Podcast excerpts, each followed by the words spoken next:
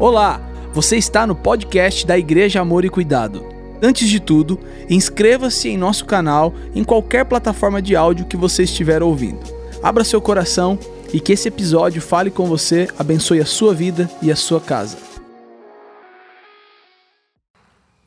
O tema dessa manhã é esse que você já está enxergando: a maldição dos observadores. A maldição dos observadores. Por favor, leia comigo o primeiro verso em questão, Eclesiastes capítulo 11, verso 4. Só ele, meu pai, só esse verso aqui já serviria para permanecermos meditando durante todos os minutos reservados aqui para isso. Olha só, leia comigo forte, vai. Quem fica observando o vento não plantará, e quem fica olhando para as nuvens não colherá. Você conhece gente assim? Você está assim? Talvez alguns poderiam falar, pastor, mas observar é algo bom. A gente até aprende a olhar, a observar. ok, eu, eu sei que é bom. Precisamos olhar, observar, discernir, mas o foco do tema da mensagem não é esse tipo de observação é a observação da paralisação. É esse tipo de observação que eu acabei de ler com você e você leu comigo. Aquela observação que te impede, que não deixa você agir. Quem olha o vento, não planta. E quem não planta? Mas além disso, tem gente que até planta, mas não colhe. Por quê? Porque está olhando para as nuvens. Tem gente que até tem um fundamento, fez a primeira parte, preparou a terra, lançou a semente, mas se perdeu em algum momento. Ou seja, o texto está dizendo que tem pessoas que não plantam, mas tem gente que planta e não colhe, porque no meio do processo se perdeu, desistiu e parou. Então, só aqui, meu irmão, poderia ficar uma hora conversando com vocês, mas vamos seguir, tem muita coisa boa hoje aqui. Lucas 9, 62, Jesus respondeu: Ninguém que põe a mão no arado e olha para trás é apto para o reino de Deus. Eu quero te dizer que Deus não nos chamou para sermos observadores.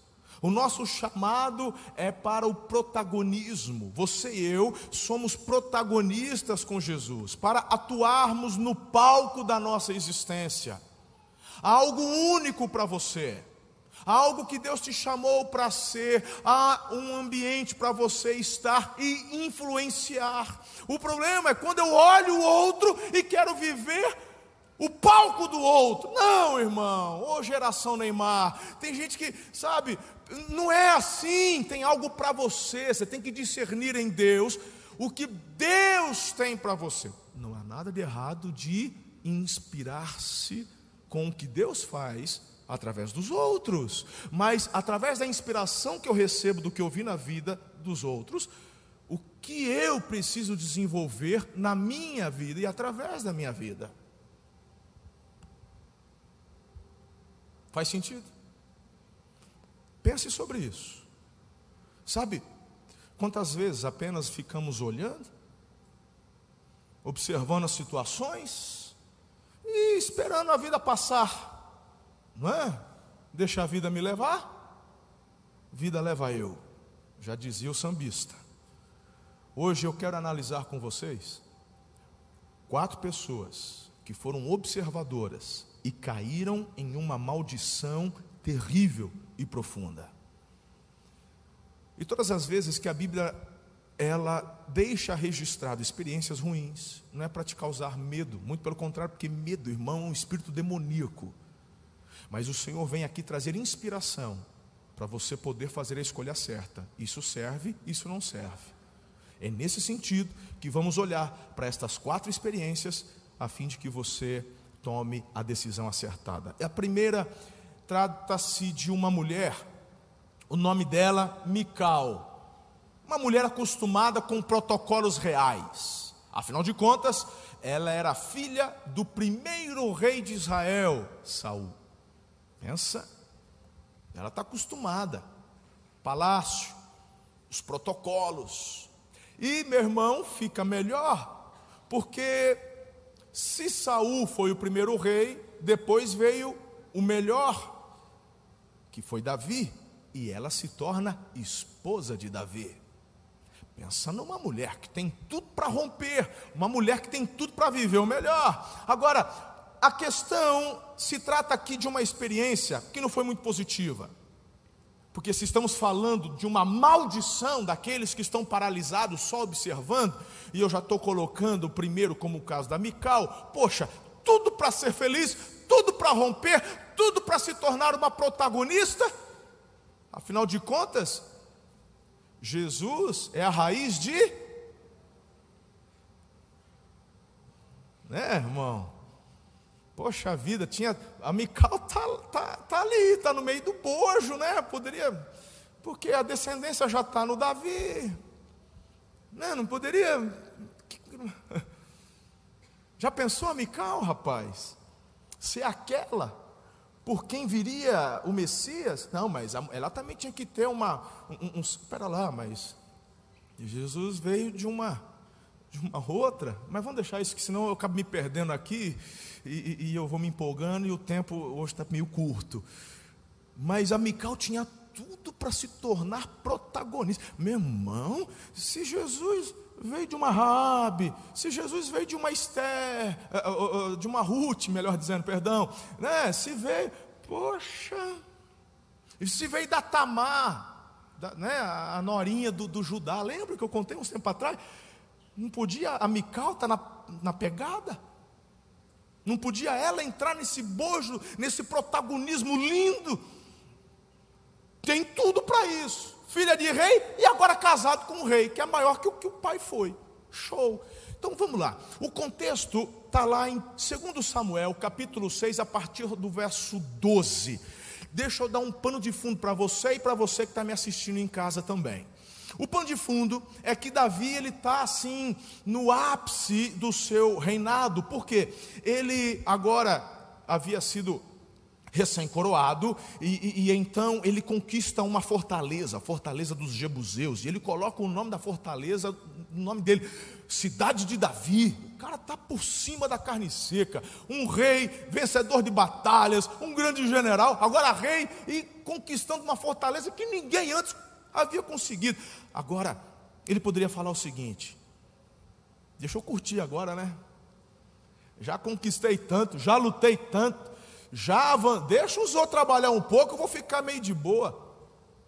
O Davi não para, irmão, porque ele não está lá para curtir, ele está lá para seguir um propósito. Ele não está lá porque herdou um trono, ele está lá porque Deus o colocou naquele lugar. Deus o escolheu entre as malhadas. Ele era o menor da casa dele, desprezado pelo pai, desprezado pelos irmãos, e até o profeta falou: não é possível que esse cara aqui, véio, mas é esse. Porque Deus falou para Samuel: vocês veem a aparência, mas eu vejo o. E quando Davi está no ápice, com fortaleza, e agora o Davi havia recém instaurado a capital, que seria a capital permanente, que é até hoje, que é Jerusalém. Aí tem gente que fala assim: é, mas a capital de Israel hoje é Tel Aviv. Você que pensa, a capital de Israel é Jerusalém. Tá certo? Pergunta para qualquer judeu, você vai caçar briga. É, isso, é Jerusalém. Aí, irmão, ele está lá, mas ele fala: não, tem algo mais, tem algo que está faltando aqui. Vou buscar a arca, porque a arca ficou esquecida pelo rei antecessor, o Saul. 20 anos, Saul liderando como rei, cadê a arca? Eu lá estou preocupado com a arca. A arca representava o que, igreja? a presença. A arca representava a presença. Saul não se importava com a presença, mas Davi chega onde chegou porque era apaixonado pela presença. E depois de conquistar o que conquistou, ele manda fazer uma tenda, tá? Ele queria construir um templo, mas Deus não deixou. Falou: "Não, a tua pegada é outra. Eu sei que você quer me dar, eu sei que você quer me honrar, mas você tem agora é, é, é um compromisso de avanço, de conquista, de guerra. E quando você está construindo, você precisa de tranquilidade. A gente está numa fase boa para construção, boa assim, né? Está tudo muito caro hoje, né, na parte de, de material de construção. Mas, por outro lado, quem vendeu alguma coisa conseguiu um preço legal também. Deixa eu só te dar uma dica: se você está no embrólio de muita coisa para fazer, se você tem muitas guerras para lutar, faz o seguinte: reserva um momento, porque não é hora de construir, porque isso te rouba atenção. Quando você vai construir, quando você vai edificar algo, você precisa de, diga comigo, foco. E Deus fala para Davi: o teu foco não é construir, teu foco é guerrear. Tem gente que não sabe nem interpretar quando Deus fala para Davi que a tua mão está cheia de sangue e como se ele fosse impuro ou indigno de construir algo ao Senhor. Ah, vai interpretar a Bíblia direito, irmão. As lutas que Davi lutou, lutou porque Deus mandou. Ah, para. É porque Deus estava dando um foco para Davi. Tanto que ele deixa tudo pronto. Tem gente que fala, ah, o Salomão fez um templo bonitão. É, também até eu construía, porque Davi deixou ouro, deixou prata, deixou é, madeira, tinha um local, estava tudo pronto. Davi deixou tudo pronto. Em dinheiro de hoje, bilhões de dólares. Tudo pronto, era só chegar lá e jogar a bola para dentro do gol, estava sem goleiro, estava tudo certo. Esse é o Davi. Apaixonado. Mas só faltava uma coisa para Davi: cadê a arca? Aí Davi faz a tenda, tá? E, e, e vai buscar a arca. E na primeira vez, como na, no reinado de Saul, pessoal parece que não lia muito os rolos, né? Que eram as, os livros do Antigo Testamento. O Davi foi lá e deixaram colocar a arca num carroção de bois, e o carroção de bois tropeça numa pedra, usar ali o filho do sacerdote mete a mão, Deus mata ele na hora, o Davi fica indignado, volta para Jerusalém, a arca fica no meio do caminho, na casa de um homem chamado Obed-Edom. Durante três meses, Davi fica buscando em Deus, ele fala: o que está acontecendo? Porque a tristeza de Davi é, é assim: Deus não está comigo, então por que, que ele não, não veio? Davi foi, diz a palavra, que ele foi consultar os livros, a Bíblia, Velho Testamento, e ali ele descobriu: poxa vida, Deus já deu o jeito dele, como é que eu vou transportar? Porque se representa a presença, como é que a presença de Deus é transportada num carroção de boi? Você está de brincadeira comigo? Lembra que a arca tinha as argolas, Mário, na, nas extremidades? E nessas argolas passava um varão de acácia, Richard. E esse varão de acácia, de acácia recoberto de ouro. E, e, e, por que, que esse varão? Porque era colocado nos ombros dos sacerdotes. Porque a presença, meu irmão, aqui já tinha uma tipificação do que você e eu vivemos hoje. Deus mora aqui nesse prédio. Deus mora em qualquer catedral. Ele mora onde? Em você pelo Espírito. Então era já uma tipificação. A presença não é transportada por animais ou carros. A presença ela é transportada por vidas, porque Ele escolheu habitar em você, escolheu habitar em mim.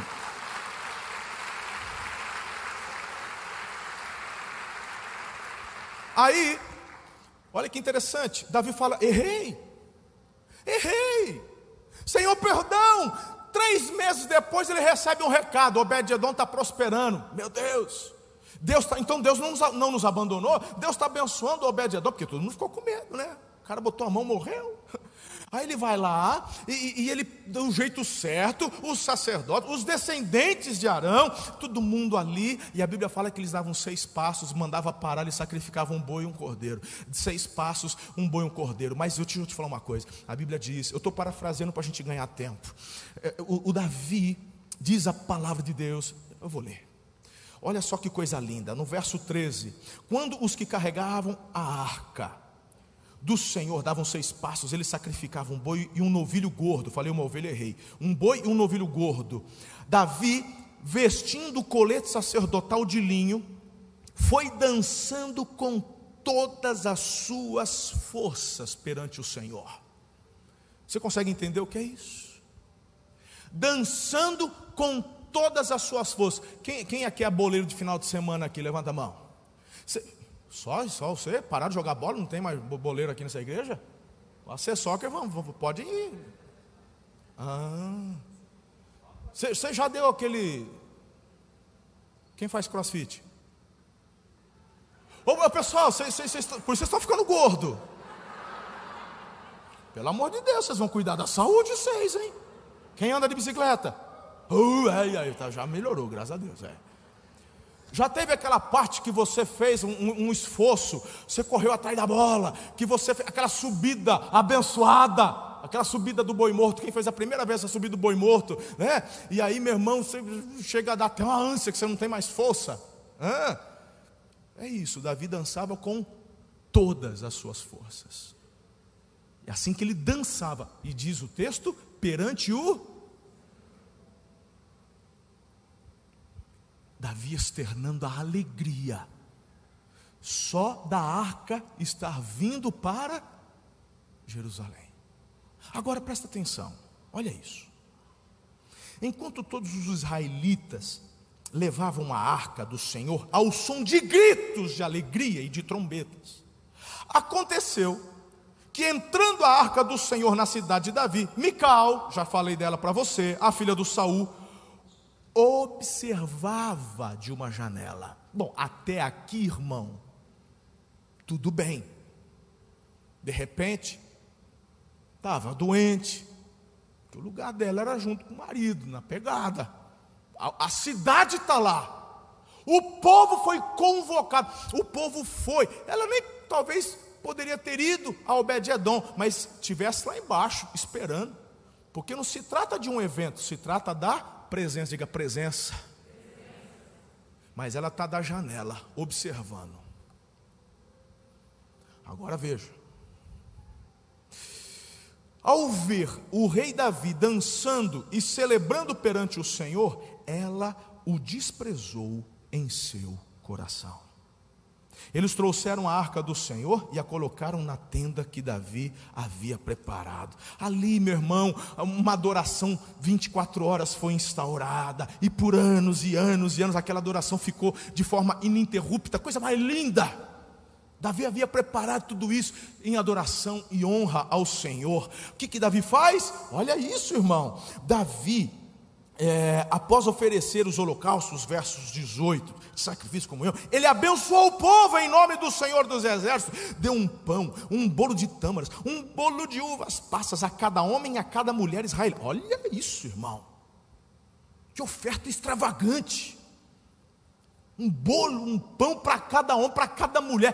Foi, botou os cozinheiros para ficar trabalhando, ralando, as dispensas né, reais foram tudo isso em adoração para agradar o povo. Honra a Deus. Agora veja. Voltando Davi para abençoar sua família, Mical a observadora, a mulher da janela, a filha do Saul, ela tomou iniciativa e foi até o encontro de Davi e disse: Como o rei de Israel se destacou hoje, hein? Tirando o manto na frente das escravas de seu senhor, é, é, do, do, do seu, é, dos seus servos, como um homem vulgar. Meu irmão, dá para sentir que o, que o ar ficou denso.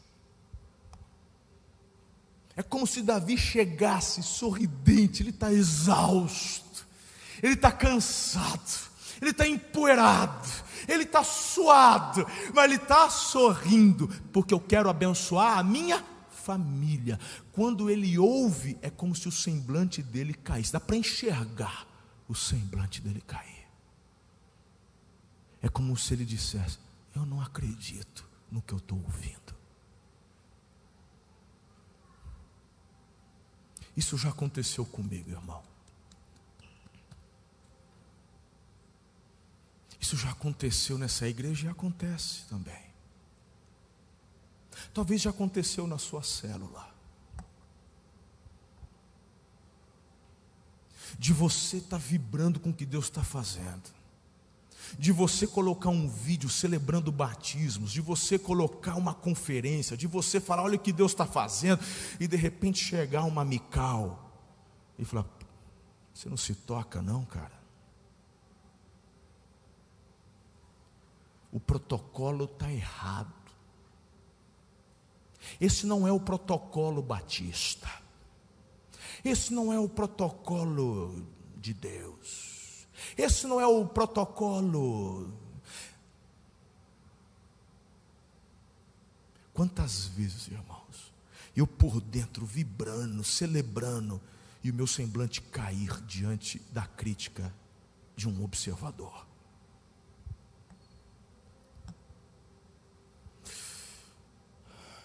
Davi, fica tão claro, porque no verso 21, depois de ser chamado de vulgar, e na verdade, Davi não é julgado como vulgar por conta da sua vestimenta ou porque ele tirou o seu manto real, mas pela forma como ele procedeu em adoração. Então Davi ele responde assim: Foi perante o Senhor que eu dancei, perante aquele que me escolheu no lugar do seu pai. Toma desavisada. Aí tem gente que fala: não, pastor Marcelo é grosso, ele é bravo, ele fica dando umas de domingo lá. Fala assim: você também não reclama do Davi, de Jesus, porque esse pessoal, irmão, de vez em quando dava umas rajadas também que deixava o povo sem rumo. É porque tem hora que cansa. Tem hora que não dá para ficar sorrindo, irmão, para conversinha besta de observador tolo, crítico. Tem hora que não dá para ficar, sabe, adulando, conversinha tola, como assim, ai, cuidado, senão você vai perder o fulano. E eu, eu, qual meu, e daí? Se o que ele está falando tem razão, preciso mudar eu. Agora, se o fruto da tua conversa é uma crítica por conta que você é um observador vazio, sem, sem obra, eu, vou eu? Vou eu? Que o meu semblante vai cair, vai cair. Que eu vou ficar triste, eu vou ficar triste. Vou chorar, vou chorar. Mas eu não vou pedir perdão por algo que eu fiz em honra ao meu Senhor. É o que Davi está fazendo com a Mical. Então ela chega, ele, ele continua, e, ele diz assim para ela: Olha isso aqui, no, no final do 21. Perante o Senhor eu celebrei. E se você acha que foi muito, na verdade a minha visão é que foi pouco, porque ele continua: me rebaixarei ainda mais e me humilharei aos meus próprios olhos, olhos, mas eu vou ser honrado por estas escravas que você mencionou. Elas me honrarão. Se você não me honra, as escravas me honrarão, porque perante o Senhor o fiz. Não foi para você, não foi para elas. Agora, a parte triste da história é que o texto fala que até o dia da sua morte, Mical, filha de Saul, jamais teve filhos. Olha aqui para mim. Quem fica observando Davi não consegue enxergar a arca. Quem fica preocupado com a adoração do outro, quem está preocupado com a extravagância do outro, não consegue perceber a presença. Eu estou compartilhando algo e eu tenho total liberdade para falar isso para você, porque eu já fui Mical na minha vida. Eu fui ensinado a ser Mical, eu fui ensinado a criticar, eu fui ensinado a ficar, a ficar olhando defeitos. Dentro de igreja, eu nasci dentro de igreja. Eu nasci dentro de um contexto onde os batistas desciam a lenha eh, nos pentecostais, dizendo que o que eles faziam era, era, pelo demônio. E também não é porque é pentecostal que não tem culpa no cartório, porque do lado de lá ficava criticando, esse povo aí nem Espírito Santo tem, nem crente é. Tem mical em tudo quanto é lado, irmão. A grande questão é a essência do teu coração. Qual é a essência do teu coração? Se você está parado, preocupado com a dança extravagante do Davi, então, meu irmão, deixa eu te falar: certo está Davi, errado estava Mical. Está aqui o texto. Quem é você nessa história? Independe se você gosta de sentar nas primeiras fileiras ou na última, tem nada a ver, fica na liberdade. Não tem nada a ver com o lugar onde você senta. O problema da Mical não era estar na janela. Não. Tem muito a ver com personalidade. Tem uns que têm facilidade de, de, levantar, de dançar, de gritar, de dar glória a Deus. Tem gente que é mais introvertida, acredite você ou não, eu sou um cara reservado, eu sou um cara introvertido. Quem anda comigo na, na, na particularidade sabe disso. E alguns de vocês até acabam, às vezes, até pecando, me criticando. Ah, esse pastor é metido, ele não vem falar com a gente, ele fica de longe. Eu sou introvertido. Me vem aqui no púlpito e não consegue discernir o que é a unção do Espírito que Deus me deu para poder transmitir e fazer o que Ele quer, e outra coisa de quem eu sou de verdade da essência. O problema é teu. É você que não consegue discernir. Eu sou assim, sempre fui. Na escola eu era aquele que fazia gracinha, que era para justamente tentar inibir essa questão, sabe? O, tentar ser o, é era o gordinho engraçado da turma, né? Para tentar camuflar esse meu jeito, introvertido. É algo que eu preciso lutar, trabalhar, ser intencional nos relacionamentos. Mas aí eu vejo essa questão, a Mical olha, mas ela escolhe criticar. E a maldição dos observadores é a morte, é a esterilidade.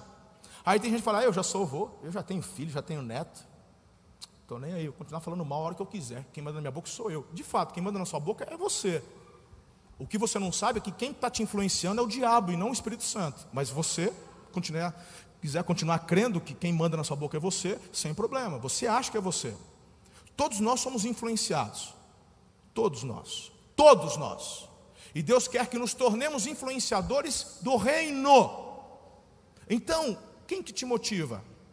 Acredite você ou não. Ou vai ser o inferno, ou vai ser o céu. É você que escolhe. A Mical, ela escolhe observar. E aí, de repente, você dizendo, eu já tenho descendência, eu já sou, eu já tenho filho, mas você esquece que a maldição, a primeira maldição que eu quero destacar é a esterilidade em tudo que você põe a mão.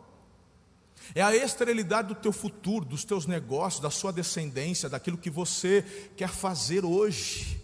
Tem gente que está morta, tem gente que morreu, seus projetos não avançam e não consegue entender, você está debaixo de uma maldição. Porque você, querido, sequer consegue discernir o que Jesus falou, que em primeiro lugar na tua vida tem que estar o quê? O reino. Uma das frases que eu ouvi muito quando era mais tradicional é que igreja não enche barriga, pastor Eliezer. Cansei de ouvir isso aí. Igreja não enche barriga. É ficar só, só igreja, igreja, igreja. A questão não é o quanto você fica na igreja, mas o quanto você é relevante do reino, o quanto você é relevante para que pessoas se convertam e conheçam a Jesus, o quanto você é relevante para transformar uma cidade, uma região, um estado, um país e nações. O quanto você coopera nesse propósito. Se você, meu irmão, não coopera, você pode ganhar milhões, você pode se tornar um bilionário, mas você para o céu é irrelevante. E a tua relevância não é o tanto de dízimo que você dá na igreja, é o quanto você influencia para o reino ser estabelecido na terra. Os observadores não fazem e critica quem faz.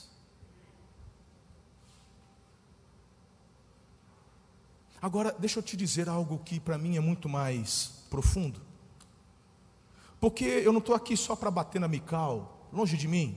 Tanto que eu já falei, eu já fui Mical e tenho que lutar contra esse espírito de Mical na minha vida.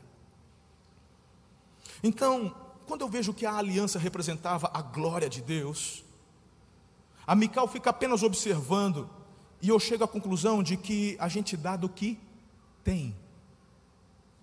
E quando eu vejo a paternidade de Mical, a gente já falou aqui do Saul, um homem que se tornou rei, mas que por 20 anos pouco se interessou pela glória. E se você estava aqui nas, há duas terças-feiras atrás, nas terças apostólicas, eu trouxe uma mensagem muito poderosa, meu irmão. Uma das mensagens assim que mais impactou esse ano nas terças apostólicas. Eu, se você não assistiu, assista no canal do YouTube. Ganhou, mas perdeu. Falando justamente do pai dessa mulher. Um camarada que pouco se preocupava com a glória de Deus, ele preocupava-se apenas com a própria glória. Ele queria viver de aparência. E quando eu olho para Mical, eu vejo que o fruto não cai longe do pé. Se eu estou, meu irmão, andando aqui na entrada, tem um pé de jabuticaba. Se eu olhar no chão e tiver manga, falando, não é, ué, ela escolheu mudar? É, porque essa fase agora de ideologia, ela escolheu ser manga agora. Ah, então é assim, só porque eu acho agora. É. Então tem o pessoal que acredita também em duende, pote de ouro no final do arco-íris, tem gente que acredita nisso. Não, irmão. Se eu estou debaixo de uma, de uma jabuticabeira, o que eu vou encontrar no chão? Jabuticaba. E se tiver uma manga, foi porque alguém levou. Então quando eu olho para Mical, eu vejo uma árvore, não cai longe do pé. E aqui vem o que eu estou dizendo sobre a maldição dos observadores. Eu vejo que essa maldição acabou se apoderando da vida de Mical. Pastor, mas quando nós não vamos para a cruz e nos aproximamos da cruz e nos rendemos à cruz, nós não somos libertos das maldições de todas. Você é liberto, o sangue de Cristo te lava, te redime, te justifica, te liberta, mas é você quem escolhe se quer voltar para a maldição. O fato de você ser liberto da maldição não significa que você não terá lutas, não significa que você não vai ter que resistir, não significa que você não vai precisar falar não. E a própria Mical tinha um exemplo dentro de casa, um marido apaixonado pela glória, um marido apaixonado por Deus, um marido cheio do Espírito de Deus, mas ela escolheu permanecer na maldição que era do pai. Se todo o povo foi convocado, tanto que ela estava na janela, ela sabia do evento, ela não foi, ela não, ah, o que está acontecendo? Ela sabia, Davi estava empolgado, ele estava preparado, ele, ele jejuou, ele falou: hoje é o dia, hoje é o dia, e a Mical, ela está pouco se lixando, porque a presença nada importa para mim. Eu até vou no evento, mas vou ficar da janela. Quantos anos que você tem na igreja? Um, dez, trinta, vinte? Quem é você nessa história? Amical ou Davi? Qual a relevância dos seus 30 anos de igreja? Fala para mim. Quantas pessoas você influenciou? Quantas pessoas você ganhou para Jesus? Quantas pessoas você pastoreou? Quantas pessoas você, pela ação do Espírito, trouxe cura, trouxe alento, trouxe significância? A quantas pessoas? Fala para mim. Fala, Mical. Você que cansou de me criticar porque é muita mudança na igreja. Você que me criticou quando pintou de preto. Você que me criticou quando paramos de cantar hino e começou a cantar louvor. Você que me critica, ah, porque o som é alto demais. Você que me critica porque hoje, tá vendo? Atrasou de novo. Atrasou de novo. Vai atrasar todo o meu almoço. Falei, ah, você vai atrasar teu almoço, então nem entra, vai almoçar. Você está mais preocupado com o que você vai comer fisicamente? Então, o que você vai comer espiritualmente não é importante para você. E eu não estou preocupado com a sua preocupação, irmão.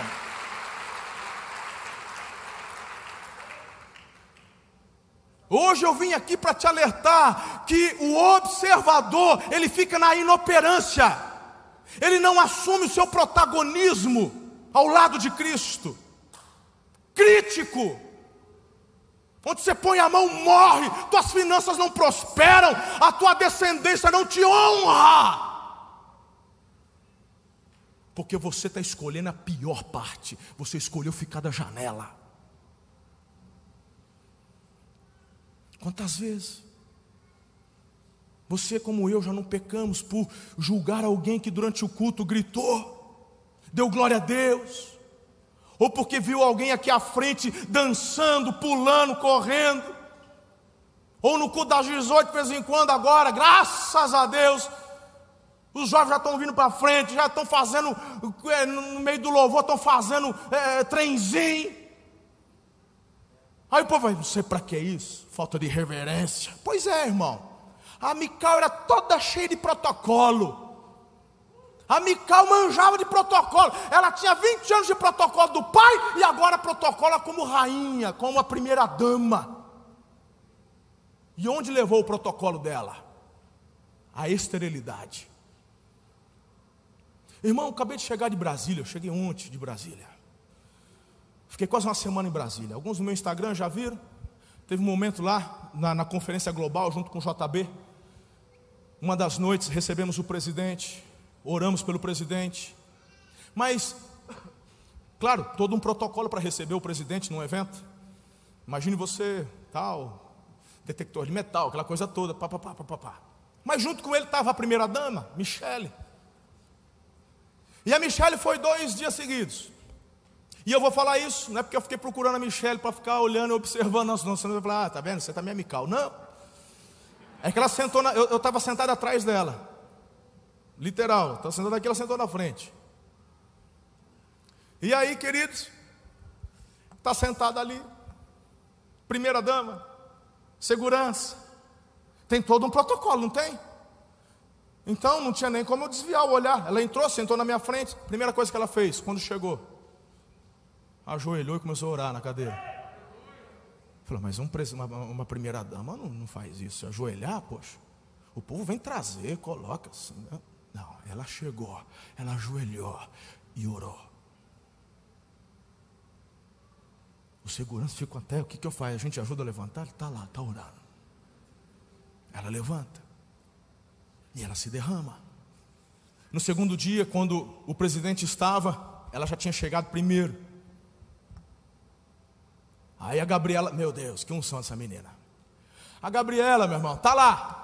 Tinha, tinha de ministro tinha um monte, de embaixador de Israel, de embaixador um monte de lugar. Pensa, estava cheio, o presidente ia chegar, já estava a primeira dama. É, olha, meu irmão, um monte de segurança, aquele povo, todo mundo, ela sentada, o povo lá assim, olhando, aquela coisa tomada. E de novo, estava sentado atrás dela, na, na, na, segunda fileira, terceira fileira atrás dela, estavam os ministros do lado, não sei o quê, embaixador, deputado de arroto, senador, uma pancada. Aí começou a Gabriela Rocha, pensar menina com o coração de Davi. Talvez ela assim, nossa, tanto, ou, tanta autoridade. É desembargador, é juiz do, do TS, não sei lá, é, tudo, sei lá, estava assim, ó, coaiado, irmão ministro de Damares a, a, a, a Onix, está tá tudo lá. A Gabriela, quando chegou no palco, já começou a adorar, já começou a mandar rajada de língua, porque a mulher que estava no palco, ela não estava seguindo o protocolo presidencial, ela estava seguindo o protocolo do Rei dos Reis, e ela só se preocupou em dar louvor e glória a Deus. E aí, meu irmão, que coisa linda! E ela está adorando, e ela está orando em línguas, e aquela presença começou a nos tomar. Daqui a pouco a primeira dama está em lágrimas, se derramando, com as mãos rendidas. Meu irmão, foi tão forte que a, primeira dama tem uma, uma assessora. A assessora está de longe olhando para ela. E as lágrimas descendo. E daqui a pouco a assessora, meu Deus, o que eu falo? Ela chega do lado e, e tipo, tenta confortar. Ela deve estar com algum problema. O que está acontecendo? E a primeira dama, está tudo bem. Eu estou na presença do meu Deus porque eu sou Davi, eu não sou Mical. Eu não vim assistir da janela, eu vim me derramar. Agora tem gente, irmão, que já vem num culto há um, dez, vinte anos, trinta anos, e do jeito que entra sai pior, porque veio só para criticar. Eu estou aqui para te alertar, como homem de Deus que eu sou. Muda a tua postura, ou a esterilidade não te apartará de ti.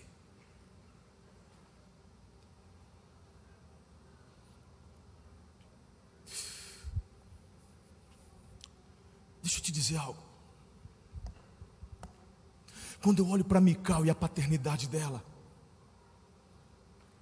eu fico pensando, irmão, quanto você, e hoje apresentamos bebês, o quanto a ação de vocês não vai influenciar a vida dos filhos. Porque eu te perguntar, pai, e te perguntar, mãe, quando você está na casa de Deus, quem que o teu filho está enxergando em você, Davi ou Mical? O que eles estiverem vendo em você é o que vai delinear a vida deles amanhã. Quando você está em casa, pai, se preparando para vir no culto, quem que o teu filho está vendo? Um Davi empolgado com a presença, um Davi empolgado com, com, com o que vai acontecer. Oh, alguém que está lá assim, ó, oh, oh, de novo, ai, tem que ir para a igreja, tem que me arrumar. Quando você está separando a tua oferta, quando você está preparando ali o teu dinheiro para ofertar na casa de Deus, o que que teu filho está vendo? Teu filho está vendo o quê? Teu filho está vendo você celebrar ou está vendo você murmurar? Ai, ai, já está apertado, tem que ficar dando Esposa, não vou dar dízimo esse mês, não. Vamos dar uma oferta. E a esposa, não, meu bem, pelo amor, a gente não aprendeu, a gente não viu, tem que aprender, isso é uma questão de honra. Não, mas. E o teu filho está vendo tudo isso. Deixa eu te dizer uma coisa, cara. Quando você. Tinha até esquecido que estava aqui. Quando você. Pega aqui que, que você está vendo na minha mão? O que, que é isso aqui? 100, 100 reais. 100 reais? Sabe o que é isso? Sabe o que é? Isso aqui, é, isso aqui se chama tempo. Não, pastor, isso é 100 reais. Ele falou, não, isso aqui é tempo. Porque você acha mesmo que o Criador do universo está preocupado com o teu dinheiro? Você acha? O que move céu não é dinheiro, é honra. Honra, honra, honra. Quando você na sua casa, diante dos seus filhos, se você faz isso de uma forma banal, se você não está nem aí, se você ficar fazendo conta, eu gosto do que o JB fala. O JB fala assim: é, é para quem dá dízimo de um salário mínimo é uma coisa, mas a minha empresa, é, o meu salário é, é, é, é muito alto. Meu irmão, tudo bem. Se o teu dízimo é muito alto, se está difícil para você, vamos orar para Deus diminuir o teu dízimo. Eu estou orando para Deus aumentar o meu dízimo e não diminuir, porque eu tenho alegria, porque isso daqui representa tempo. Tempo. Tem gente que não entende isso. Tem gente que não consegue compreender. E aí, quando teu filho vê você parando, separando, com alegria, com honra, teu filho fala: Uau, esse Deus é muito importante para meu pai. É, é, é muito forte isso. Mas quando ele vê você vindo da igreja de qualquer jeito, de qualquer forma, indiferente na celebração, ele vai entender: esse Deus é uma figuração, é um costume.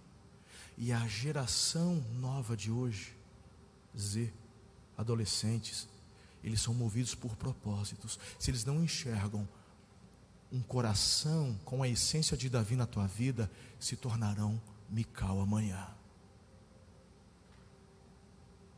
O que representa a glória de Deus para você? O quão relevante é o Senhor para a tua vida? Quando eu vejo essa história de Davi, como você aprendeu no chamado dele, quando Samuel foi ungilo. Deus não está preocupado com a aparência. Davi era o menor da casa do pai dele, veio de uma cidadezinha Belém. Oh, Belém não era nada, irmão. Mas Davi está tá ali, e, e é interessante porque, porque Deus fala para Samuel: Eu vejo o coração, Samuel. Anota o que eu vou te falar observadores são críticos. Observadores só veem a aparência e nunca vão saber a essência, porque não entram, não experimentam, não mergulham, mas ficam, ficam observando e julgando. Eles se sentem superiores e desprezam em seu coração. Ah, não, mas é a crítica construtiva. Eu aprendi que não existe crítica construtiva. Toda crítica, meu irmão, vem de um coração observador que é infrutífero, é inoperante. Estas críticas são como flechas, são dardos envenenados. Eles são cínicos, são sarcásticos, são irônicos. É as, como o rei de Israel se destacou hoje, hein? Meu irmão, eu me lembro eu me lembro porque a nossa história aqui, eu cheguei nessa cidade em 2008. Em fevereiro de 2008 assumi a presidência dessa igreja. Quanta coisa já passou por aqui, quantas histórias nós já vivemos aqui. Eu me lembro quando Deus começou a trazer a visão do avivamento, e eu escolhi viver esse avivamento, começamos a mergulhar, como começou a chover críticas. Quantas vezes eu me trancava no gabinete, porque eu não, queria que, eu não queria que minha esposa me visse triste, eu não queria que minhas filhas me vissem triste, eu não queria que ninguém, eu não me abria com ninguém, eu ia para o gabinete, eu, eu, me trancava, eu chorava, eu falava, Senhor, me perdoa, se eu estou errando, me perdoe. Aí de mim de tocar na menina dos teus olhos, ai de mim, se sou eu errado, pode me disciplinar, me tira, ai de mim, e as críticas, aos montes. Se é porque tira hino, então é porque tirou hino. Se é porque pintou de preto, é porque pintou de preto. Se é isso, é porque é aquilo. E crítica, meu irmão, eu vou te falar, elas nunca, as críticas nunca pararam. Eu, na verdade, venho aqui, meu irmão, de algumas semanas que, assim, nada fáceis. Nada fáceis. Porque os críticos se levantam para ferir. E eu não estou falando isso para você ficar com dó, e, e, e né, nem para você hum, ser meu advogado, nem para você falar para parar, porque não vai parar, irmão. Não parou contra Jesus, não vai parar contra a minha vida. Mas ore por mim, para Deus me fortalecer e me ajudar a não sair do centro da vontade dEle, que é o lugar de onde eu jamais posso sair, e não quero sair de lá. Mas se eu fosse mudar o curso da minha vida por causa das críticas, nós nunca estaríamos hoje aqui. E Davi nunca teria chegado onde chegou. Me lembro, irmão, quando o Haldman mesmo, quando chegou na igreja, era só um professor de jiu-jitsu, ainda lá no campo centro. Ele sempre foi doido desse jeito.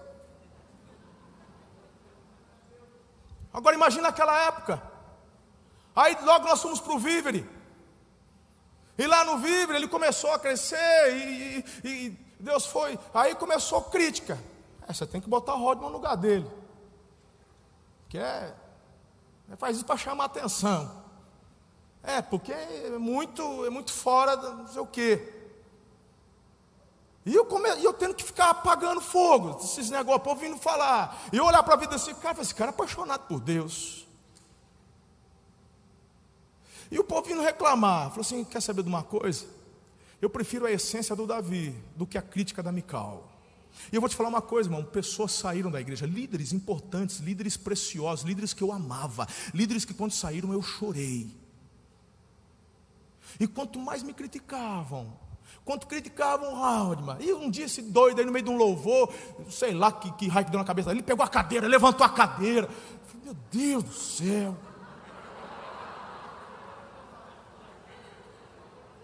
Senhor, não estou criticando, não, mas não dá para segurar um pouco também, porque está difícil do meu lado. Aí vinha, já sabia, é, porque onde já se viu, aí meu irmão falou: quer saber de uma coisa? Vocês têm razão. Eu vou comer, agora eu vou ungir ele ministro. Então, vai, cresce, vai virar ministro. Aí, irmão, continua. E vai.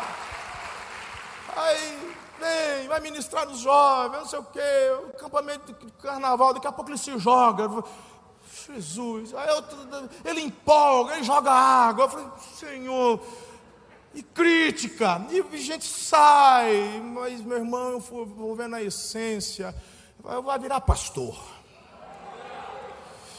Deixa eu te dizer uma coisa. É você quem escolhe onde você vai estar, ou na essência daqueles que são apaixonados, ou na essência dos que são críticos. É com você. Só que cada um colhe o que planta. Cada um vai colher o que planta. E repito, não estou te dizendo isso porque você tem que ser doido igual ele. Que Davi é Davi, Salomão é Salomão, o Pedro é o Pedro, o Paulo é o Paulo, o João é o João. Dentro da tua personalidade, o que você não pode perder é a essência da tua paixão por Deus, é o teu primeiro amor. Porque alguns externam isso como o pastor Haldman, outros externam se ajoelhando, outros externam se quebrantando, outros externam com um coração totalmente contrito, cada um dentro da tua liberdade e do mover do Espírito. O que você não pode ser é um observador de janela, onde fica só criticando. Você está comigo até aqui?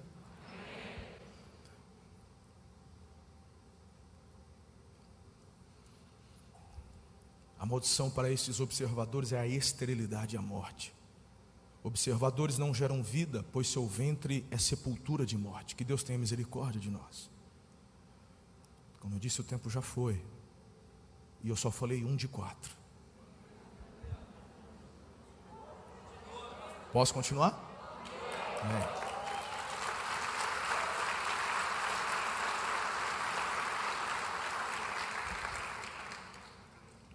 Eu vou ser um mais objetivo. Eu vejo a segunda maldição sobre a vida do sumo sacerdote Eli. E agora nós estamos em 1 Samuel, voltando alguns anos, ainda a base, porque aqui a gente já está em Jerusalém, cidade de Davi, mas agora o Eli trata-se de Shiloh, é, é onde o povo de Israel tomou a posse e a tenda, o, tabernáculo, melhor dizendo, ficou então ali estabilizado em Siló, ou Shiloh no hebraico. E o sumo sacerdote é de uma linhagem sacerdotal, desde o Egito, irmão, essa linhagem sacerdotal, de quando estavam ainda no Egito. E, e ele é responsável agora pelo tabernáculo ali em Shiloh. E, e a questão do texto que eu dei para você a referência, do capítulo 1, é quando uma mulher chamada Ana, esposa de Elcana, ela, como o marido ia sempre para sacrificar ao Senhor, e, e, e, todas as vezes ela se colocava, porque era estéril, ela não, ela não podia ter filhos. Tanto que o marido tinha duas esposas, o Eucana tinha uma outra mulher também, e essa outra mulher ficava provocando. É, porque ele gosta de você, mas sou eu que dei filho para ela. E ela sofria muito com isso. E ela ia até a presença, ela, ela ia até o local da adoração, e ela se derramava. E o texto diz assim: que certa vez ela terminou de comer e de beber em Siló, estando, os, eh, aliás, o sacerdote, o Eli, estando o sacerdote, ele sentado numa cadeira junto à entrada do santuário do Senhor. Ana se levantou e, com a alma amargurada, chorou muito e orou ao Senhor. E fez um voto. E aí ela fez o voto, tal, tal, tal. Aí, final do verso 12. É, enquanto ela continuava a orar diante do Senhor, Eli observava, diga comigo, observava. Eli observava a boca dela. Ela está se derramando, ela está orando, ela está fazendo voto, e o Eli está de fora, sentado na cadeira. Ela está observando. O que ela está falando? Mas o texto fala: ela não emitia som, ela orava no coração, a boca mexia. E o Eli tentando decifrar. Aí o observador, o maduro, o pastorzão, o, o, líder, o discipulador, o que sabe tudo, o profetão, o que revela tudo, chega aí e fala assim, sua bêbada. Literal, irmão. Literal, está aqui. Ele pensou que ela estivesse embriagada. Ele disse, porque pensar já era um pecado, imagine externar então isso, acusando a mulher falsamente. Até quando você continuará embriagada? Abandona o vinho. Tipo, cheio de razão. Porque eu estou te observando, eu estou vendo, eu sei. Ana respondeu: Não se trata disso. Sou uma mulher angustiada. Não me tenha, olha só, meu, não me tenha por vadia. Não me tenha por, por filha de Belial. Eu sou uma mulher angustiada. Aí o Eli percebe a bola fora que deu, né? Ah, não, que o Senhor te, te abençoe. Te, tanto que ela é ouvida por Deus. Agora, eu só quero chamar a atenção, porque o Eli ele estava à porta. Quando viu a mulher se derramar, quem tem essência e vê alguém adorando, eu não sei você, eu quero mergulhar. Eu, quando estou, meu irmão, eu vou nessas viagens, a gente, né, várias vezes fomos para Bethel, aí quando, ah, meu irmão, eu, vai, vamos. Eu e o Jeto temos uma frase, assim, se não me derrubar, eu, eu me jogo. Eu quero. Agora o Eli, ele está à porta. Ele não estava mais, querido, no altar do santuário. Ficava sentado à porta observando. Havia perdido com, por completo a unção de Deus sobre a vida dele. No tempo ali já não tinha mais palavra, não tinha mais visão, não tinha mais profecia. É, pastor, de onde você está tirando isso? Porque o próprio filho da Ana, que Deus deu e ela consagrou, foi morar lá. O Samuel, o Samuel, um menino, um adolescente. De madrugada Deus fala com o menino, mas não fala com um sacerdotão, com um pastorzão, o presidente. Fala com o menino, mas não fala com o homem. E o Samuel nem entendia. Achava que era o Eli que estava chamando. O Eli, depois de duas vezes, falou assim: É Deus. Falou, filho, da próxima vez, fala assim: Fala a Deus, que o teu servo ouve. O observador, querido, o crítico, ele deixa de ouvir porque Deus resiste ao soberbo. Se você acha que Deus vai falar com você só porque você tem dom de profecia, só porque você é o pastor da igreja, só porque você é líder de célula, só porque você veio do ministério A, só porque você foi ungido não sei o que, só porque você tem tantos anos, você é bobinho, você é tolinho. Ele prefere falar com um adolescente cujo coração é totalmente dele do que se render às vaidades dos mais velhos arrogantes.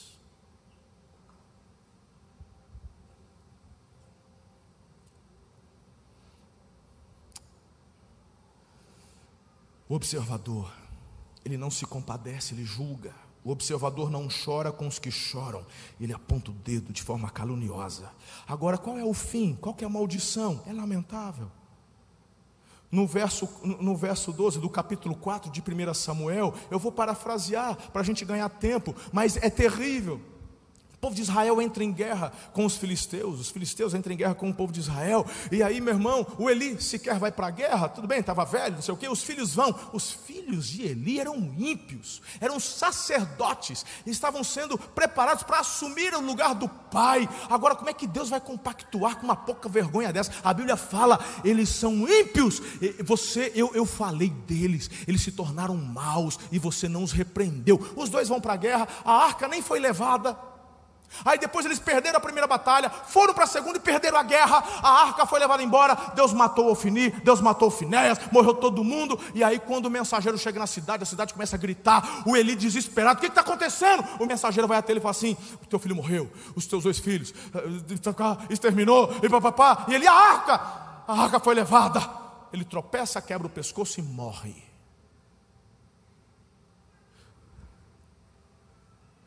Maldição dos observadores é morte, é pescoço quebrado.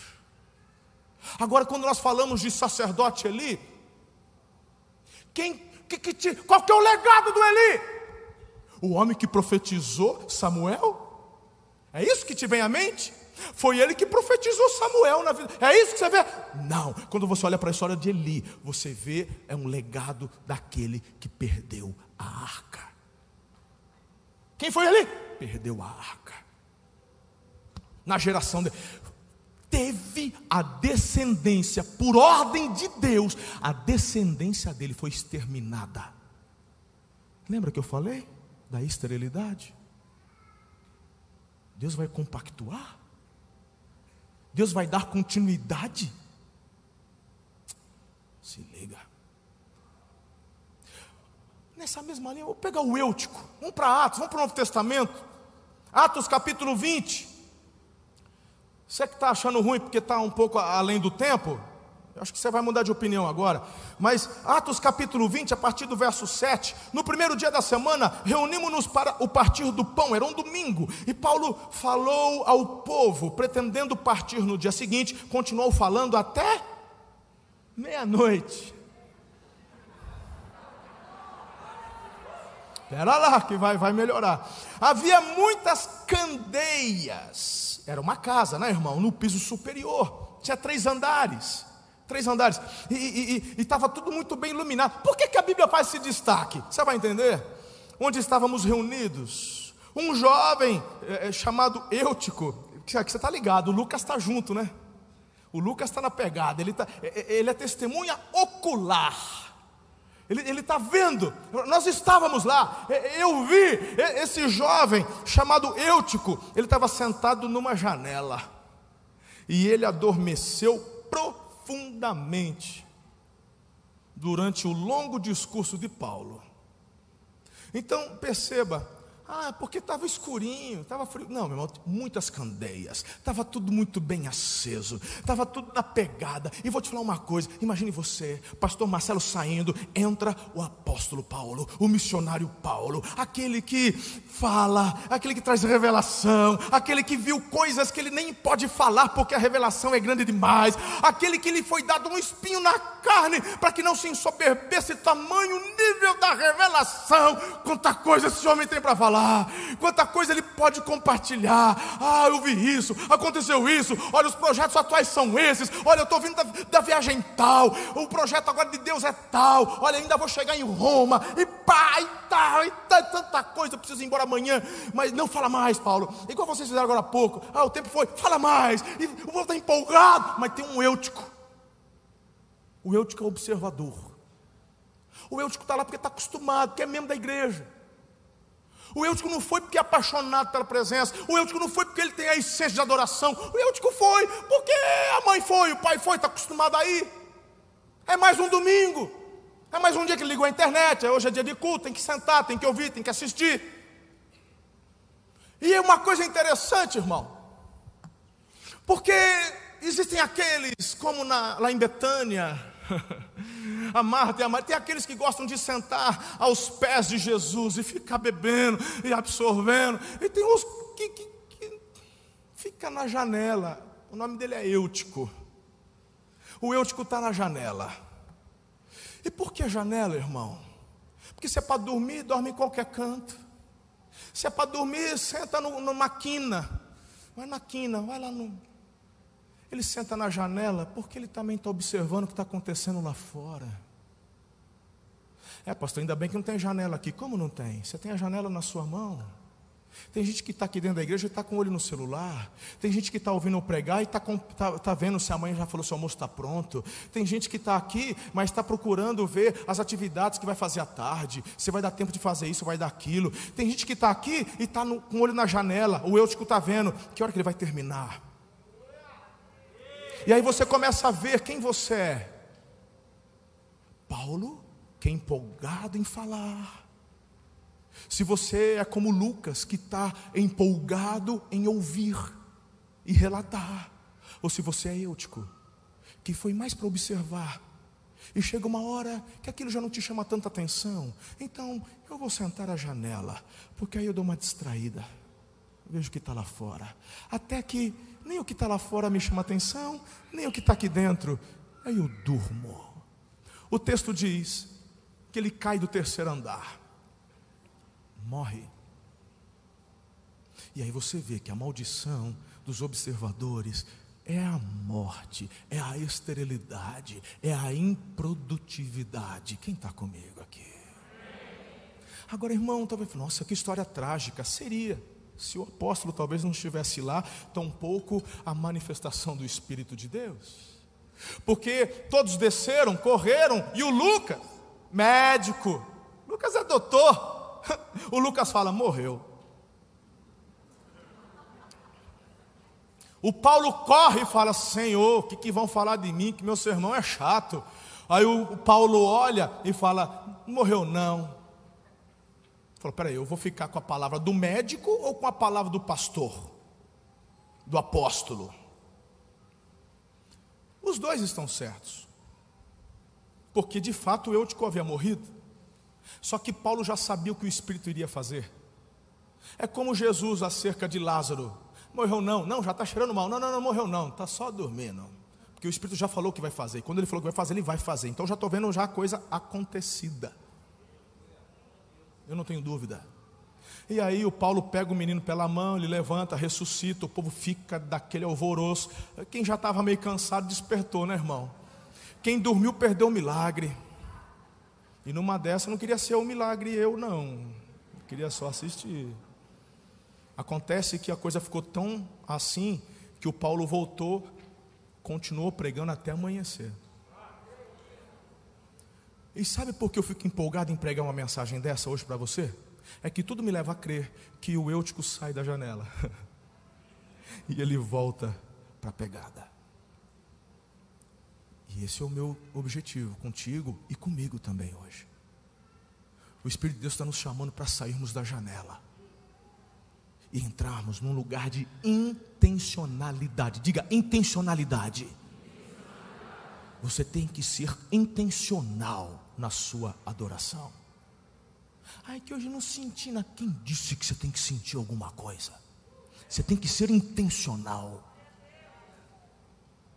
Intencional. Por fim, vamos ao último. Eu falei que essa de Atos ia mudar muita coisa. Ninguém quer ser o Eutico aqui, nem eu. Tamo junto. E é fato, né, irmão? Mais cedo ou mais tarde, o observador cai. Tomara que não seja da terceira, do terceiro andar. Por fim, a maldição de Judas. E esse até dispensava comentários. Mas vamos para João, capítulo 12. O pessoal do louvor pode entrar. Veja só, a partir do primeiro versículo. Seis dias antes da Páscoa, Jesus chegou a Betânia, onde vivia Lázaro e, e, e, a quem ele ressuscitara dos mortos, e prepararam um jantar para Jesus. A Marta servia, e, enquanto Lázaro estava à mesa, então Maria, ei, a Maria, a Maria, é, ela de forma inesperada, ela pegou um frasco de nardo puro, que era um perfume caro, derramou-o sobre os pés de Jesus e os enxugou com os cabelos. Irmão, eu quero te chamar a atenção para o que está escrito aqui agora, olha só.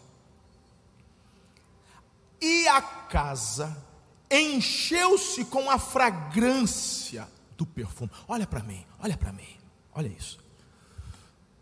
Consegue imaginar a situação? Hum? Jesus, mesa, o povo está ali sendo servido. Tem qual que é a motivação da Maria para fazer isso? Fala gratidão. Porque oferta não tem a ver com necessidade. Quando você dá para alguém por necessidade, isso se chama esmola. Quando você dá para alguém porque sentiu de dar, isso é honra. Honra. E quanto mais você honra, mais Deus te honra. Irmão, deixa eu te ensinar algo muito forte aqui. Isso tem a ver com toda a série que há pouco eu preguei a vocês sobre uma vida abençoada. Tem gente que não vive a prosperidade e a bênção porque não vivem a cultura da honra. Porque vou te falar uma coisa: Jesus está ali, esse, esse frasco é, é um ano de salário um ano de salário, derrama nos pés de Jesus. E a Bíblia mesmo fala que o cabelo da mulher é, é, é, né, é, é o orgulho da mulher, é, é, é, não é verdade? Por isso que as irmãs capricham tanto, pintou, dói, pinta, ficou, ficou bacana, show. Então cada um vai, né? Se curtinho, se grandão, se enrolado, se liso, não importa. Mas, né? E, e o que, que ela faz? Ela pega o, o que para mim é, é mais importante. Eu me humilho lavando os pés. Irmão, deixa eu te falar. Quem lavava os pés dos visitantes eram os escravos da casa.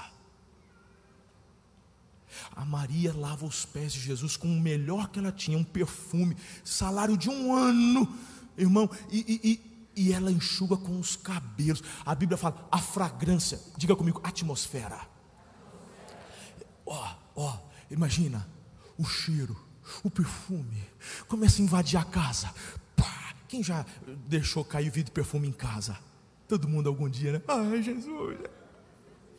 Né? Tem uns perfumes caros agora, né, irmão? Né?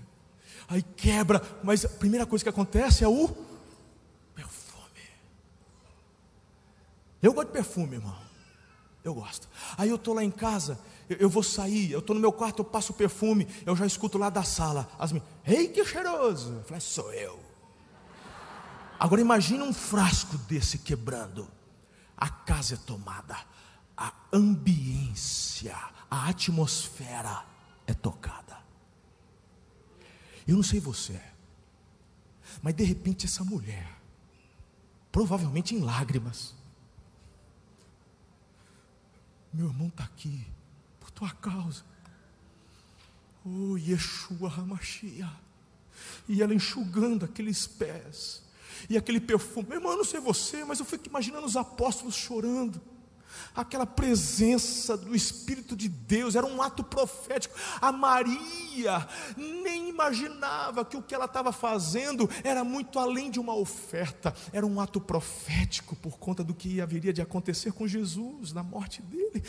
Mas tem um que não se permite tocar pela atmosfera Diz a Bíblia que o nome dele era Judas.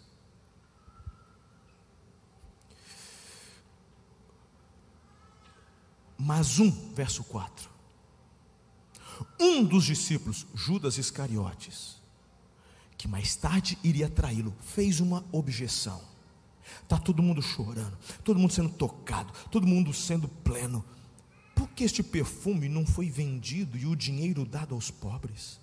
Seriam 300 denários. 300.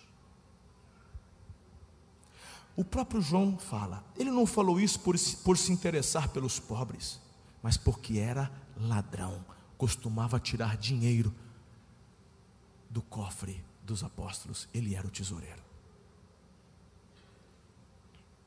Olha aqui para mim. O que eu quero que você entenda hoje. Você precisa mudar o teu coração, cara. Eu já passei por isso. Repito, eu venho de uma cultura que eu aprendi que pastor tem que ser pobrinho pastor, quanto mais humilde, mais homem de Deus ele é. Eu aprendi, foi a cultura que eu recebi. Que o pastor é o empregado da igreja, todo mundo manda nele, o povo manda no salário dele, manda na família dele. E esses pastores, a maioria deles eu vi morrendo tudo cedo, que não aguenta a pressão. Infartando com 50, aposentando com 60, muitos deles caindo, se afastando, porque não aguenta a pressão. Eu estou falando dos que, da minha casa, dessa herança. Estou falando do meio batista.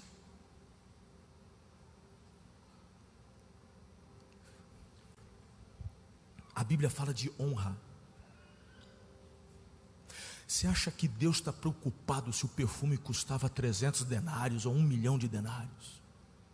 Você acha que o dono do universo está preocupado, irmão, com isso? O que move o céu é a cultura da honra. A gente está falando daquele que tem todo o poder. Honra tem a ver com aquilo que eu posso fazer.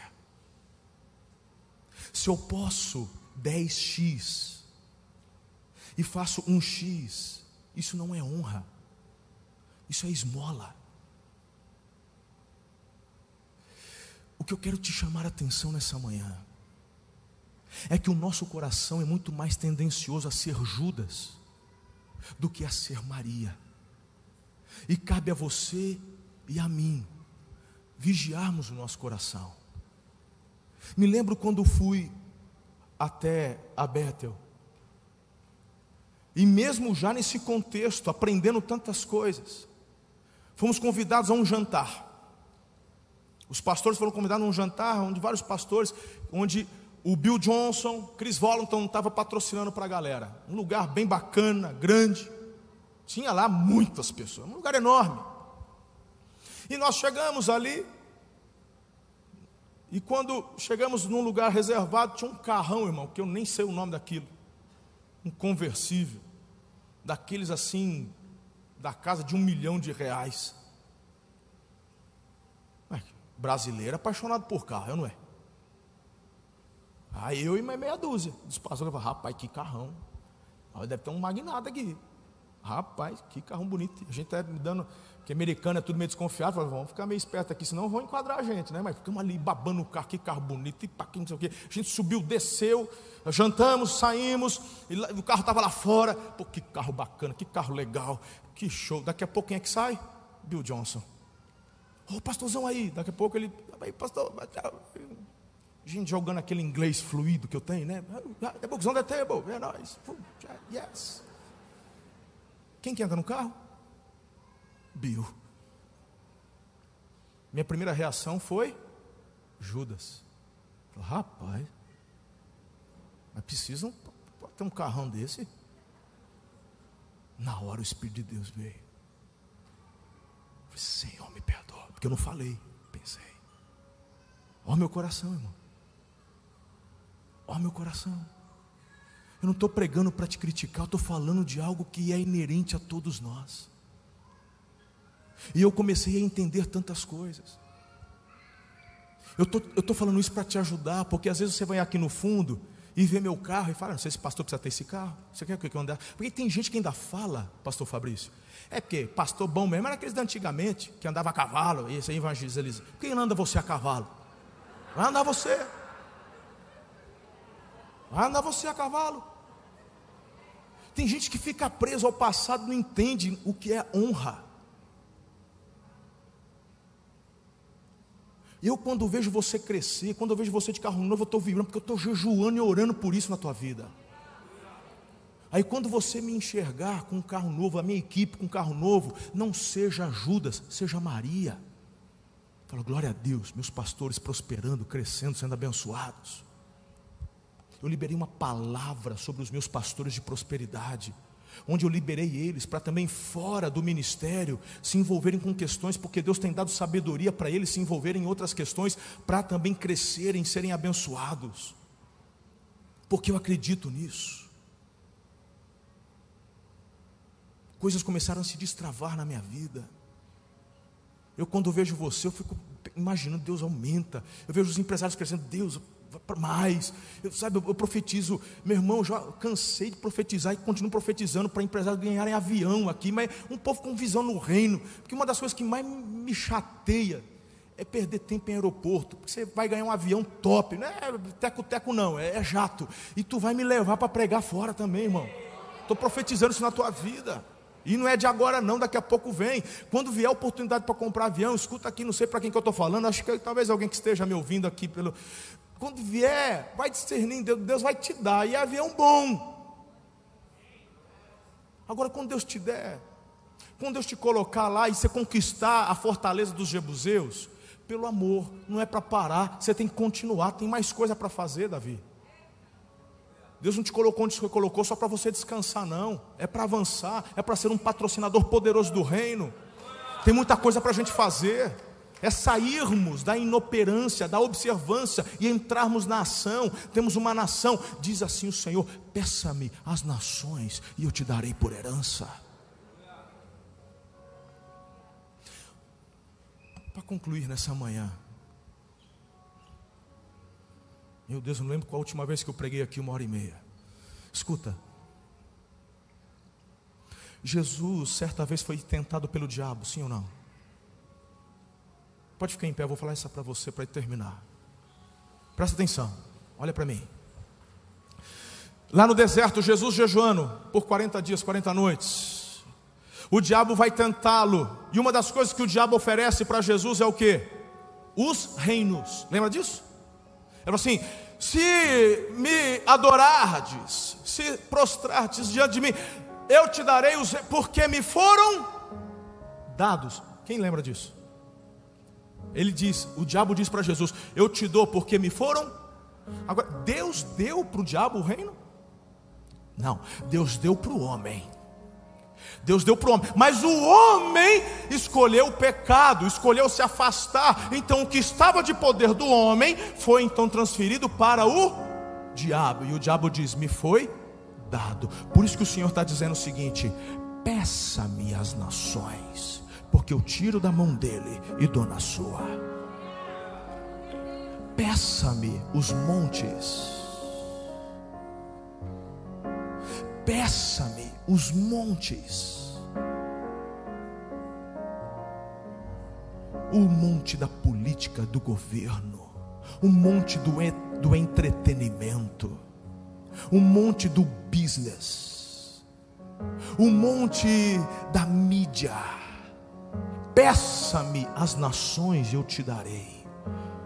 Enquanto a igreja ficar observando, está perdido esse mundo. Netflix tem nada que presta, uma vergonha. O STF, porque a Câmara, ah, porque o Senado, ah, porque o governo. Enquanto você, Mical, ficar só da janela observando, não tem efetividade, é só esterilidade.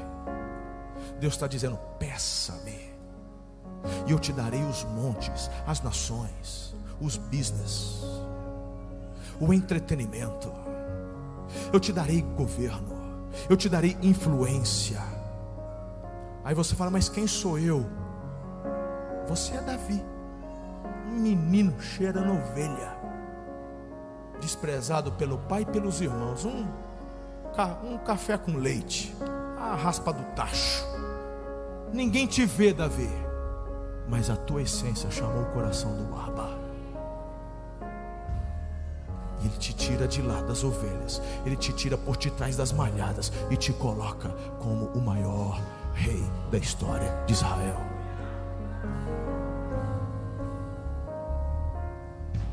Você não foi chamado para ser Mical, você não foi chamado para ser Eutico, você não foi chamado para ser o, o sumo sacerdote ali, você não foi chamado para ser Judas, tu foi chamado para ser um adorador, para ser um Davi, um apóstolo Paulo, uma Maria. Tu foi chamado para ser como Lucas, como João, como Pedro. Tu foi chamado para ser protagonista na história da tua vida, porque Jesus é contigo. Eu estou te chamando hoje. Sai da janela e vem para o local da adoração. Se derrama. Deixa Deus transformar a tua história em antes e depois. É isso que eu tinha para te dizer. Eu queria que você apenas lesse um último versículo comigo. Atos 1:11. Atos 1:11.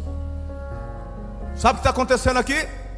Jesus já tinha ressuscitado, já tinha perambulado pela terra por muitos dias, até que chegou o momento dele ascender aos céus de forma definitiva, e lá ficar até um dia glorioso quando ele irá voltar. E então a igreja, os discípulos, os apóstolos, eles estão reunidos.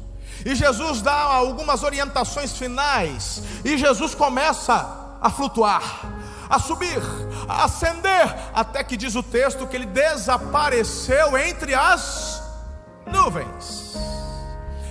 O povo, os apóstolos, os discípulos, eles estão olhando para onde? Eles estão olhando para o céu. O que, que eles estão fazendo?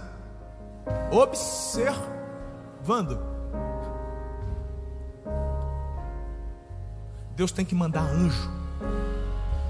Deus tem que mandar anjo para dizer: Galileus, por que é que vocês estão observando? Por que é que vocês estão olhando para o céu? Este mesmo Jesus que vocês viram, que foi elevado, ele vai voltar, ou seja, ele deixou alguma orientação? Deixou seu anjo. Ele mandou vocês fazer, mandou seu anjo. Então vocês estão parados por quê? Vai fazer o que ele mandou fazer. Não é para ficar parado, não é para assistir culto, é para prestar culto. É para ser cheio do Espírito, é para ser relevante, é para tomar os montes, é para chamar a existência as coisas que não são para que sejam é para fazer a diferença nesse tempo. Algo precisa acontecer. Vai fazer o que ele mandou fazer. E Jesus falou: Ide, ide, vá. Que ele te deu a mão para fazer, faça. Seu trabalho não é só uma forma de sustento, é o id de Deus na sua vida. Você é chamado para fazer o que você faz. Dê o seu melhor, cresça, desenvolva, prospere patrocine o reino, cresça, ande em honra, honre e seja honrado, se humilhe e seja exaltado, mas sai da janela. Muito obrigado por ter ficado conosco até o final. Se este conteúdo abençoou a sua vida, compartilhe com todas as pessoas que você conhece. Siga-nos também em nossas redes sociais, arroba Amor e Cuidado. Deus abençoe.